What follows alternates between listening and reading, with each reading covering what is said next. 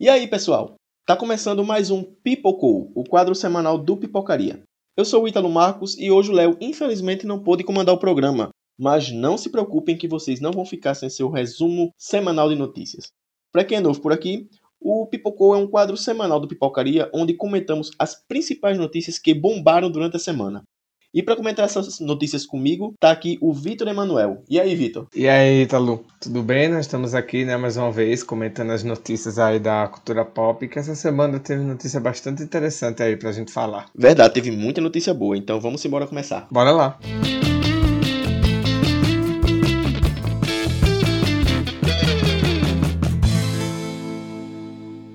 Vamos começar as notícias dessa semana falando de um dos maiores sucessos da Netflix, Black Mirror.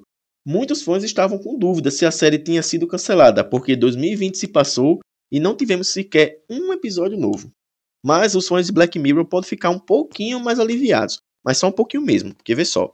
A chefe de uma das produtoras da série, a Kate Payne, deu uma entrevista à Variety dizendo que estava explorando outras opções para a série e deu a entender um pouco que havia uma nova temporada chegando por aí, Vitor. Mas também fãs, vamos se acalmar um pouquinho, porque mesmo se a nova temporada acontecer, mesmo se a série for renovada, por estarmos em época de pandemia, esses novos episódios devem chegar só no final de 2022 ou início de 2023, infelizmente. Mas eu acredito que a espera vai valer a pena. E você, Ítalo, que acha de tudo isso? Cara, eu tenho que segurar minha ansiedade, porque esperar para novos episódios de Black Mirror, para talvez no final de 2002 ou 2023, nossa, ansiedade demais. Os últimos episódios foi em 2019. E eu me enquadro como um dos fãs da série. A série é maravilhosa. São episódios que mexem com sua cabeça, que deixa você pensativo durante muito tempo, deixa você muito reflexivo. E é uma série sensacional. Black Mirror é uma das melhores séries da Netflix para mim. Apesar de que as primeiras temporadas são bem melhores que as últimas, mas mesmo assim não tira o meu quintinho no coração, que é Black Mirror. E você, Vitor, gosta da série? Como é que tá a ansiedade para esperar para final de 2022? Cara, esperar para final de 2022 realmente é peso, né? Mas a gente sabe que nesse momento de hoje em dia é melhor esperar para eles entregarem a temporada excelente. Eu gosto bastante de Black Mirror. Eu acho que é uma série que ela consegue falar com o público de uma forma muito boa, né? Porque ela traz temas muito atuais e também traz coisas que a gente fica pensando, cara, isso está muito longe de acontecer, tá no futuro, mas não, tá tão mais perto do que a gente imagina. E eu acho que uma série muito boa. Eu acho que justamente essa ideia de ser episódios analógicos, cada episódio meio que uma história, eu acho que se beneficia muito, eu acho que é um modelo muito legal. Eu particularmente gosto bastante. Estou esperando esses novos episódios. Eu espero que eles tirem um pouquinho o gosto amargo que a última temporada deixou, que eu acho que me decepcionou um pouco.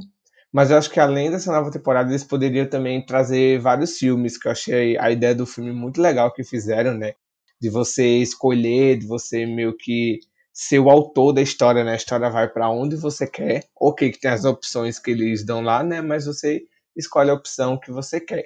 Eu acho que é uma série muito boa. Acho que é uma série que cada episódio explode a sua cabeça. O primeiro, eu acho que é um dos melhores pilotos de série de TV já feitos. E eu tô ansioso para que essa nova temporada tenha a mesma qualidade das três primeiras. É isso aí, vamos segurar a ansiedade porque agora a gente só pode esperar.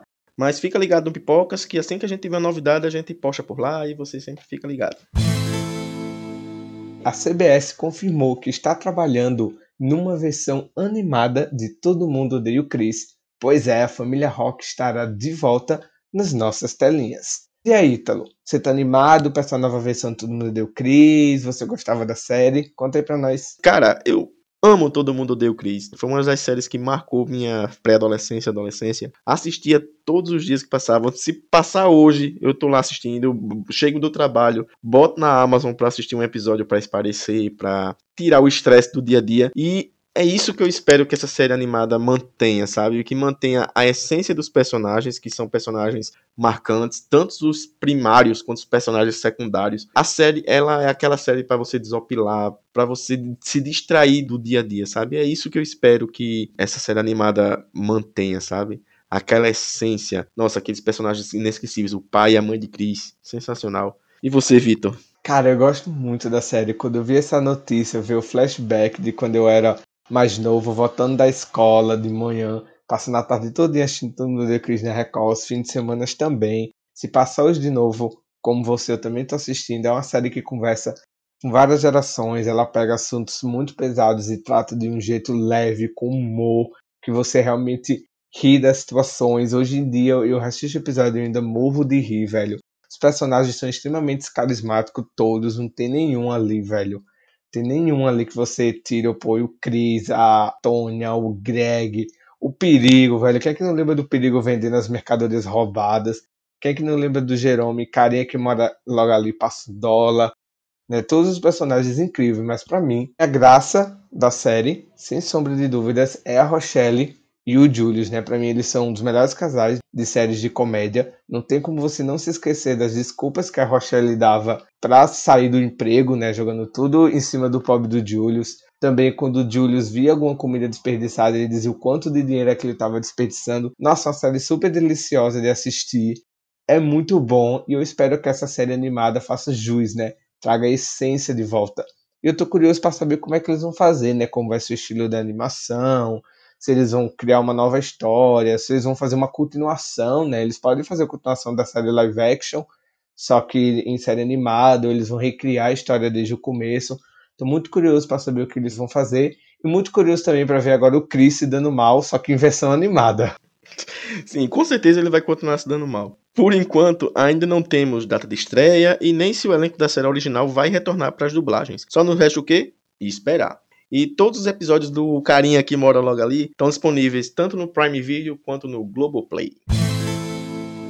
E a sequência de Sonic está oficialmente em andamento. O diretor Jeff Fowler foi nas redes sociais na última segunda-feira e compartilhou que a produção já começou. O maravilhoso, inconfundível Jim Carrey vai retornar para essa sequência, assim como os atores James Marsden e Tika Samper. E aí, Vitor? Sei que tá um pouquinho cedo para isso, mas quais as expectativas para Sonic 2 já visto o primeiro? Cara, as expectativas para Sonic 2 tá muito bom. O primeiro filme foi uma grata surpresa para mim. Eu gostei bastante do primeiro filme, não achava que eu ia gostar. É um filme gostoso, delicioso. Ele tem problemas de roteiro, ele tem alguma coisa assim, mas acho que é aquela típica sessão da tarde que você precisa para desligar o cérebro e se divertir. Os personagens são carismáticos, né? Jim Carrey, super caricato, super overpower, mas ele rouba a cena no filme, né? Há muito tempo que eu não via o Jim Carrey nessa forma mais original dele, né? Ele estava fazendo outras coisas mais diferentes, agora ele voltou aquela forma original dele. E o James, né, ele adora fazer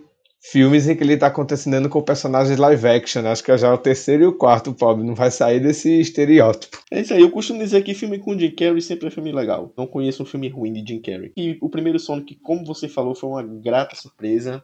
É, eu acho que aquela mudança que fez na estética do Sonic foi super bem-vinda, porque os fãs pediram e eles atenderam. Isso foi muito legal. O primeiro foi muito divertido e eu não espero menos do segundo. Eu quero que o segundo seja divertido do mesmo jeito. Quero Jim Carrey loucão como ele é. Eu quero isso. Estou muito animado para Sonic 2 e espero que mantenha a mesma essência do primeiro. E Sonic 2 vai chegar nas nossas telonas em abril de 2022. E na última segunda também, a Academia de Artes e Ciências Cinematográficas de Hollywood anunciou os indicados ao Oscar 2021. Nesse ano, Oito filmes foram indicados à principal categoria da noite, que é o de melhor filme. O filme Mank, de David Fincher, e produzido pela Netflix, liderou as indicações, concorrendo em 10 categorias. As indicações desse ano também fizeram história em duas grandes categorias. A de atuação, com a atriz Viola Davis, se tornando a atriz negra mais indicada da história, chegando à sua quarta indicação. Mas ele também fez história na categoria de melhor direção, onde nós tivemos duas mulheres indicadas no mesmo ano. A primeira foi a diretora Chloe Zhao pelo filme Nomadland e a segunda foi Esmeralda Fennel por Bela Vingança. E o ator Riz Ahmed se tornou o primeiro ator muçulmano a ser indicado na categoria de melhor ator principal assim como o ator Steve Ewen se tornou o primeiro ator americano asiático a ser indicado também na categoria de atuação. E como é de praxe, o Oscar sempre esnoba alguém que em outras premiações se deram bem. Por exemplo, a Regina King não foi indicada ao Oscar de melhor direção. O filme Destacamento Blood de Spike Lee, que é maravilhoso, também não foi indicado em diversas categorias em que esperava que ele ia ser indicado. As atrizes Zendaya e Judy Foster, mesmo ganhando o Globo de Ouro, também ficaram esquecidas no churrasco do Oscar. E o nosso Bacurau, infelizmente, também ficou de fora da premiação, que é uma pena, porque é um filmaço. Vitor, muita coisa. Mas e aí, o que você espera da premiação esse ano, depois de tanta informação? Caraca, eu espero que essa premiação seja um pouco diferente, que não seja tão cansativa, né? Que não vou mentir que assistir premiações online, no Zoom, na telinha, ficou muito mais cansativa do que já eram as premiações, né? O Globo de Ouro e tudo mais. Mas o Oscar estão dizendo que vão misturar os dois meios, né? Presencial e online, talvez fique um negócio muito menos cansativo.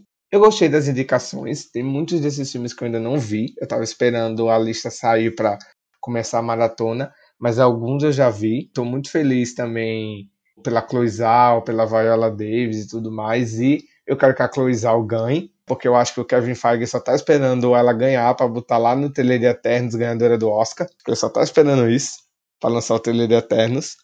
Muito legal também ver esse reconhecimento da academia, né, de realmente reconhecer né, as diretoras, duas mulheres. A Regina King, infelizmente, ficou de fora, né? Ano passado ela teve um ano muito bom, né? Com o filme, com a série, minissérie Watchmen. Esse ano ela foi esnobada, né? Infelizmente. A Zendaya também, que vem crescendo aí muito grande. O filme não é lá tão bom, eu achei bem mais ou menos o Malcolm e Mary, mas acho que ela merecia receber uma indicação. Mas no fim, acho que as indicações foram muito coerentes tem alguns filmes que eu ainda preciso assistir, eu ainda não assisti O Som do Silêncio, eu preciso assistir também o próprio Nomadland, eu ainda não vi, e muitos outros. Acho que também foi uma surpresa a Maria Bakalova, né, ter sido indicada pelo Borat, foi uma grande surpresa, aquela menina é ótima.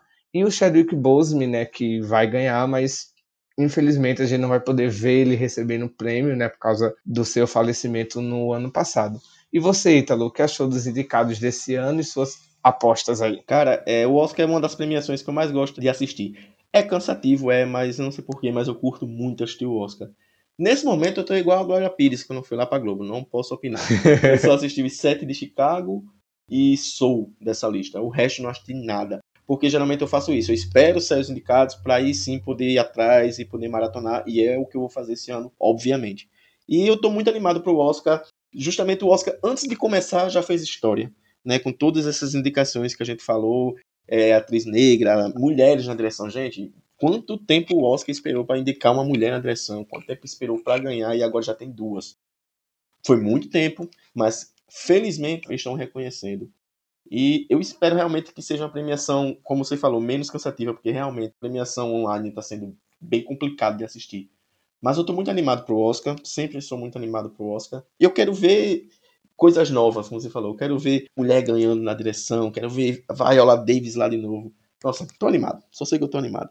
A lista completa dos indicados estão linkadas aqui na descrição do episódio e a lista completa dos esnobados também desse ano estão lá no site do Pipocas Clube, pipocasclube.com.br. Confere lá. A premiação está programada para o dia 25 de abril e é claro que vai ter aquela cobertura diferenciada aqui do Pipocas.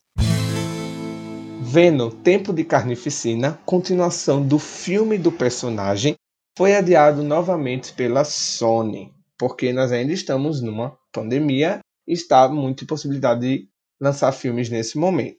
Mas antes, o filme estava previsto para estrear em junho desse ano. Porém, ele só vai chegar aos cinemas agora, no dia 16 de setembro, aqui no Brasil.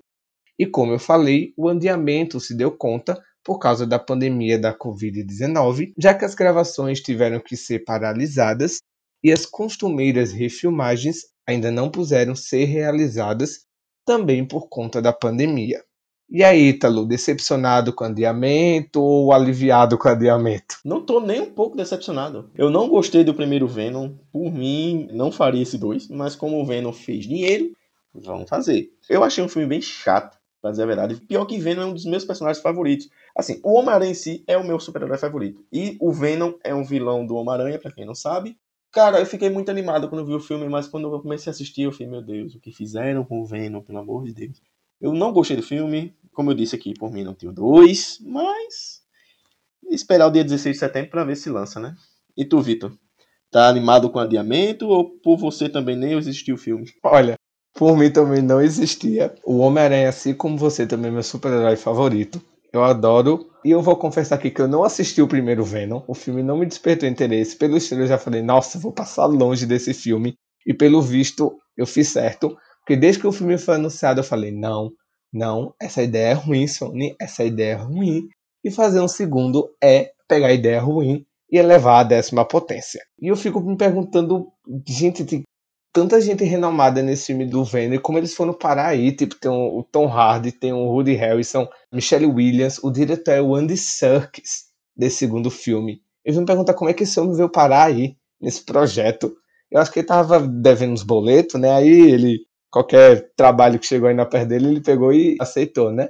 Mas eu não sei o que esperar, né, aí tem esses boatos ainda que por causa do multiverso vão conectar esses filmes da Sony com o MCU, com o Tom Holland. Eu, não, gente, não. Não e não. para mim, eu acho muito difícil salvarem essa franquia, mas enfim, talvez um dia eu chegue a ver o primeiro filme. Talvez.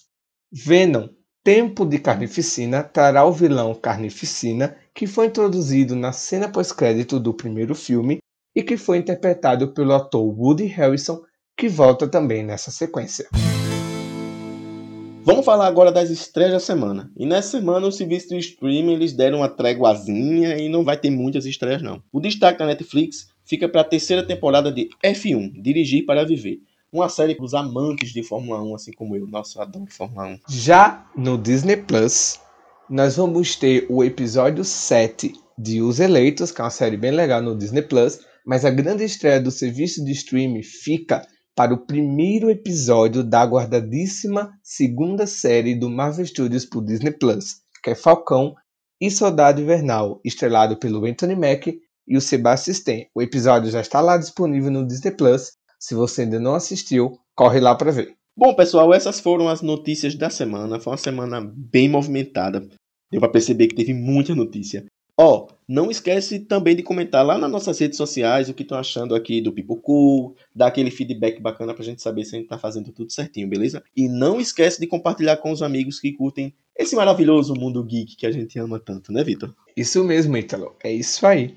E lembrando que todas as notícias que a gente comentou aqui estão linkadas na descrição desse episódio e você pode conferir todas as novidades e projetos do Pipoca em pipocasclub.com.br.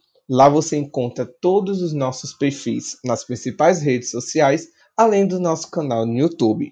E é claro, o nosso podcast-chefe, o Pipocaria. Isso mesmo, Vitor. Valeu pela companhia. Gente, se protejam, usem álcool, máscara, fiquem em casa e até a próxima. Tchau, gente. Até a próxima. Se possível, fique em casa.